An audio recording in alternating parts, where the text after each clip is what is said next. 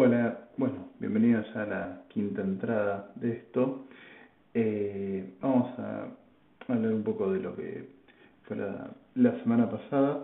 Eh, estuve trabajando en un juego por encargo, vamos a decirlo, un juego que, que bueno, dentro de poco ya lo, voy a poder compartir, el juego está terminado, falta que, que el cliente decida decida publicarlo, este, eso ya ya me escapa. Eh, pero bueno, es un juego bastante, bastante, bastante sencillo, hecho con Phaser, que es un motor de juego web, este, que básicamente, bueno, tiene máquinas de estado, es más o menos parecido al, concepto de escenas que tiene, que tiene Unity. Este, tiene un motor de física, utiliza una librería llamada Pixie, creo, para para dibujar, si no me, si no me equivoco, capaz, capaz estoy diciendo cualquier cosa, pero, pero bueno, este, para hacer juego web, la verdad que está, está bastante piola, se pueden hacer bastantes cosas. Si no me equivoco, está limitado, por así decirlo, juegos 2D, eh, creo que no, no tiene un motor para 3D, si bien si usa WebGL, si está soportado para, para dibujar, lo cual en principio otorga un poco más de, de este, de performance. Hay cosas muy lindas hechas con, con Phaser y la verdad es un motor bueno, este, sencillo para, como para aprender a, manejarse con uno de estos motores. Más que nada orientado a código, tiene, tiene un editor, si no me equivoco, pero la verdad nunca lo, nunca lo probé, un editor visual me refiero. Eh, siempre lo usé directamente desde, este, desde el código, digamos, no no nunca usé el, editor visual que no sé bien cómo, cómo se usará, pero la verdad que en lo que es código es bastante, bastante sencillo. Este, en Alivium.studios, eh, perdón, Alivium.studios, sin, sin la S, este, hay un pequeño ejemplo de, de, de un juego hecho en Phaser, el Space Rabbit, que lo, hice con Joana, una amiga, hace unos cuantos, hace unos cuantos años ya. Este, bueno, como para un pequeño ejemplo de lo que se puede hacer con el juego, igual en la página de Phaser hay, hay ejemplos más, más completos y más, más complejos también que, que ese. Eh, pero bueno, sin volviendo, mejor dicho, sin desviar a, del, del tema principal, aunque ya desvió un poco, este, esta semana estuve con el objetivo de crear el, primer nivel, o mejor dicho, el nivel prototipo, no sé si eventualmente va a ser el primer nivel, pero tener un nivel con un poco las mecánicas básicas que, había pensado. Este, dejé un screenshot del nivel en la cuenta de Twitter de, de Alidian Studio o en la cuenta en, en Mastodon en hdan.io barra eh, tesis dejo, dejo el link en la, en la descripción por si quieren, si quieren verlo. Eh, básicamente el primer nivel está, de nuevo, el prototipo, digamos, está pensado para, para mostrar la, la mecánica básica de, eh, de, cómo resolver los, los acertijos, los, los digamos, que va a tener el juego. En este caso, si se ve en la imagen, hay un guardia en una de las esquinas y dos monedas o redondos amarillos, podemos decirle, no, no sé si, si serán monedas eventualmente o qué, por el momento son objetos coleccionables. La idea es poder colectar esos dos objetos y finalmente ir al punto de, extracción, digamos, el punto para finalizar el nivel, que es el, el rectángulo blanco que, que se ve en la primera habitación, digamos, o sea, a la izquierda del, del personaje principal. Eh, el personaje principal es el de verde, ¿no? Estoy usando, para eso usé assets, eh, voy, a, voy a dejarlos linkeados, creo que se llama Tiny RPG, son assets de, no me acuerdo ahora si, si los había sacado del, del Asset Store de Unity o de Game Dev, eh, Game Dev Art, este, en cualquier caso voy a dejar el link a, ambas cosas, a los assets en sí y a esos sitios que la verdad están buenos para eh, para prototipar, digamos, y, y jugar un poco y, jugar un poco con, con lo que es gráfico. El tema de gráficos, para que me ponga en serio con eso, falta falta bastante. Eh, de hecho, no es la idea que los, que los dibuje yo, pero bueno, vamos a, a seguir un poco con, con lo que fue esta, esta semana. Eh, para, para crear ese nivel, digamos, tenía que hacer uso bueno, del algoritmo Pathfinding que, que armé las semanas eh, pasadas. Funcionó bastante bien de una, este, lo cual tiene sentido, ¿no? Porque lo, ya lo venía, ya lo había probado bastante en, en la etapa de, de test, digamos. Este,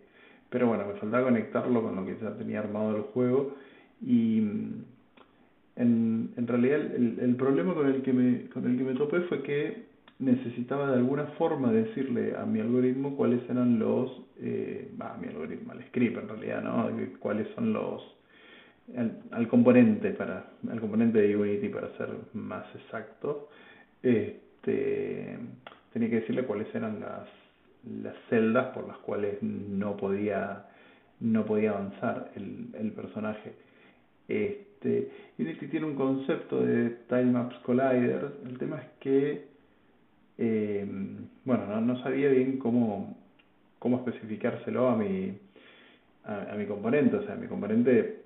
se va fijando las, las celdas, digamos, que tiene alrededor el personaje y si puede avanzar, intenta avanzar y si no, no. Entonces necesito poder decirle qué celdas no puede avanzar, digamos, ¿no? Eh, Estuve, primero la, la idea fue usar Scriptable Objects, este, que esto lo, lo saqué de, eh, bueno, es un tema de Unity, digamos, pero estuve, di con, con dos videos, digamos, que, que explican bien cómo usar eh, Scriptable Objects con, con tiles y poder guardar información en los tiles. Finalmente la, la solución era un poco más sencilla, por lo menos para este estado del juego. Quizás más adelante sí tenga, tenga sentido que use, que use Scriptable Objects. Pero básicamente el, el tilemap en Unity, el componente tilemap, tiene, tiene una función que, o un método que permite obtener el tile en particular en la celda que le, que le especificamos. Entonces, este, básicamente lo que hice fue por cada celda de mi grilla fijarme en el tilemap si en esa celda había un, un, un, tile por el que no puedo por el que no puedo caminar. Este y así bueno así básicamente le, le, le digo digamos al componente de pathfinding cuáles son los los tiles por los que no pueden no pueden caminar. Otro pequeño cambio que tuve que hacer la semana pasada comenté esto de usar colisiones para lo que es eh, detección de sonido. Eh, particularmente se lo puse al, a la bomba, digamos, o sea, el personaje, por ahora el único objeto que, que tiene es una bomba que lo puedo usar para, para abrir puertas. Pues vamos a ver si lo hacemos, lo, le damos un poco más de verosímil, digamos, a que vaya abriendo puertas con bombas. Pero bueno, en principio esa bomba explota, cuando explota tiene que romper la puerta y alertar al, guardia, ¿no? Al guardia que, que hay en, en el nivel, o a los guardias en el futuro, cuando, cuando haya niveles más, más complejos. El tema es que, eh, con lo que me encontré, digamos, que obviamente el, al explotar la bomba y yo necesito que el, el, el objeto de, de, de colisión, digamos, el componente de colisión sea bastante amplio porque, bueno, se supone una bomba explota fuerte, digamos, entonces los guardias deberían ser alertados a una distancia bastante grande, pero a la vez eh, el componente colisión de la bomba se usa para romper las puertas, entonces una sola bomba me puede romper prácticamente todas las puertas que tengo en el, en el nivel, por ahora tengo dos, digamos, pero el, el área de colisión para el sonido es bastante, bastante grande. Eh, entonces, bueno, lo primero que se me ocurrió fue usar otro componente de colisión. El tema es que no se puede tener dos, o sea,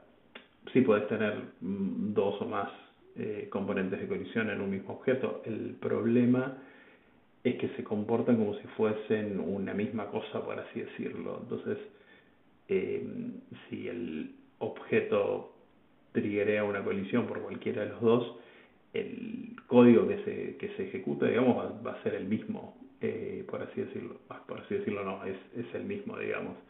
y no hay forma de detectar si fue uno u otro componente de, de colisión, porque en realidad está más pensado para eh, crear colisiones más, más complejas, digamos, en este caso, mis, mm, todos los objetos son, son cuadrados, digamos, o funcionan bastante bien con una colisión, eh, con un área de colisión rectangular, pero bueno, en juegos más complejos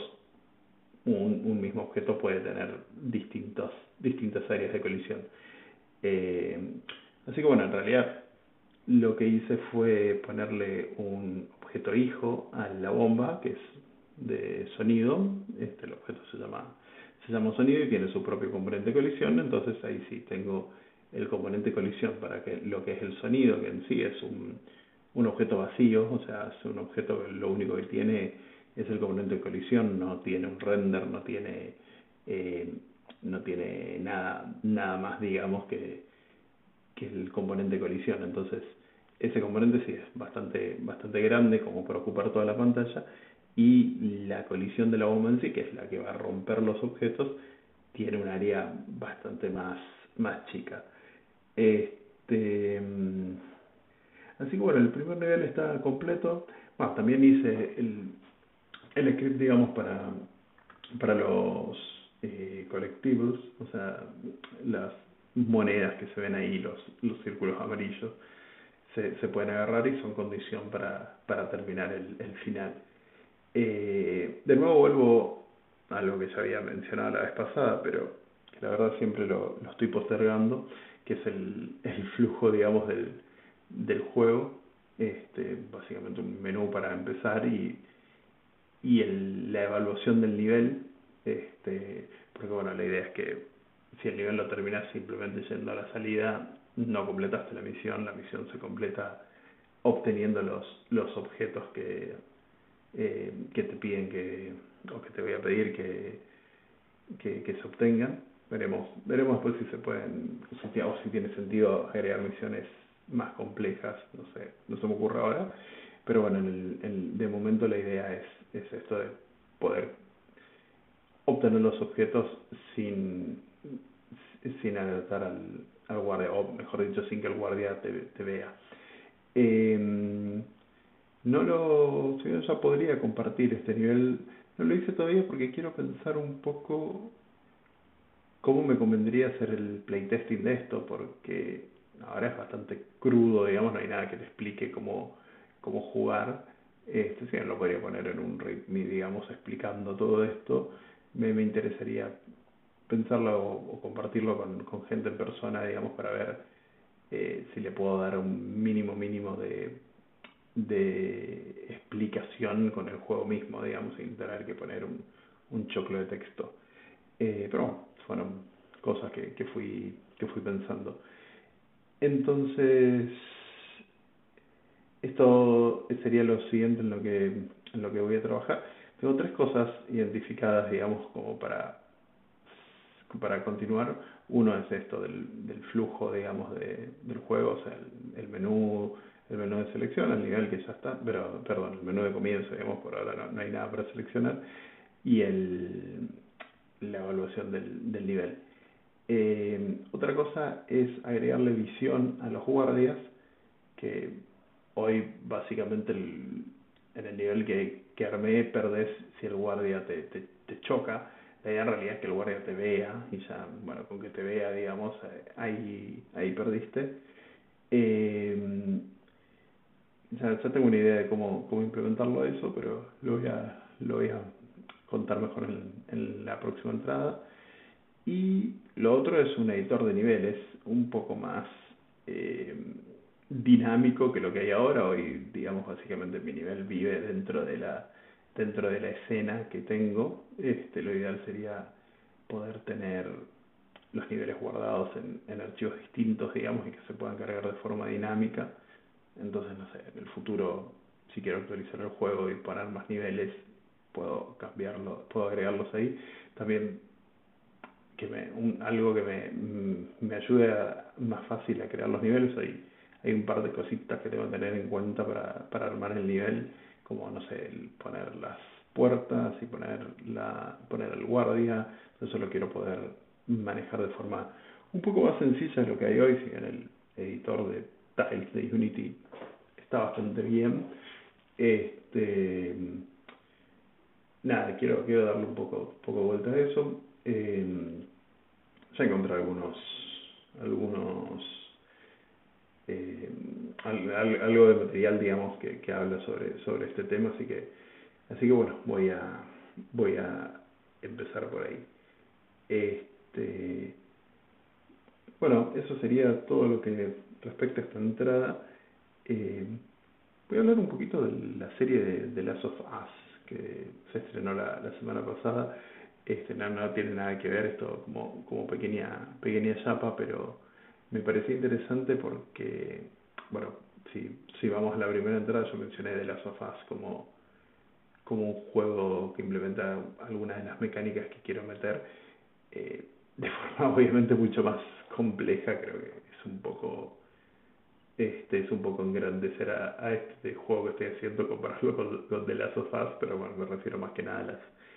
a las mecánicas de, de stealing. La verdad que la serie está, está interesante, este, a ver, realmente, hasta ahora por lo que se ve en el primer capítulo, es como la adaptación obvia, digamos, básicamente de las sofás, si le saco, si le saco las partes jugables y compilo las cutscenes, ya queda una, ya queda algo cinemático, digamos. Eh, pero bueno, la serie lo, expande de otra forma. Lo que me parece a mí siempre interesante de las sofás, y acá capaz se me escapa algún spoiler, así que si no, si no lo jugaste y te interesa, no sigas.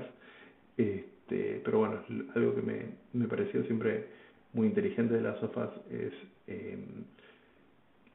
ponerte en, en, la piel de una persona o de un juego o de un, de un personaje, digamos, eh, no sé cómo decirlo, con, bueno, con decisiones que van en contra de lo que de lo, de lo que vos decidirías, digamos, supongo. Este, creo que eso depende de cada uno, pero a ver, la ni hablar de todas las todas las los momentos del juego donde tenemos que eh, matar grupos de personas simplemente porque están en el medio de nuestro camino o porque desconfiaron de nosotros o lo que sea. Eh, pero bueno, más que nada la, la parte final del juego cuando Joel se quiere rescatarla a Ellie y básicamente mata a todos los, a todos los médicos de, ese lugar que en definitiva no estaban haciendo nada malo, más allá de lo cuestionable o no que puede ser lo que querían hacer con él y que en principio era para, para salvar a la, a la humanidad. Me pareció interesante, digamos, que el juego te ponga en ese papel, digamos, o sea, sos vos el personaje que lo está manejando, el, perdón, la persona que lo está manejando, similar a simil, cosas parecidas pasan de las hojas 2, este, o sea, cada...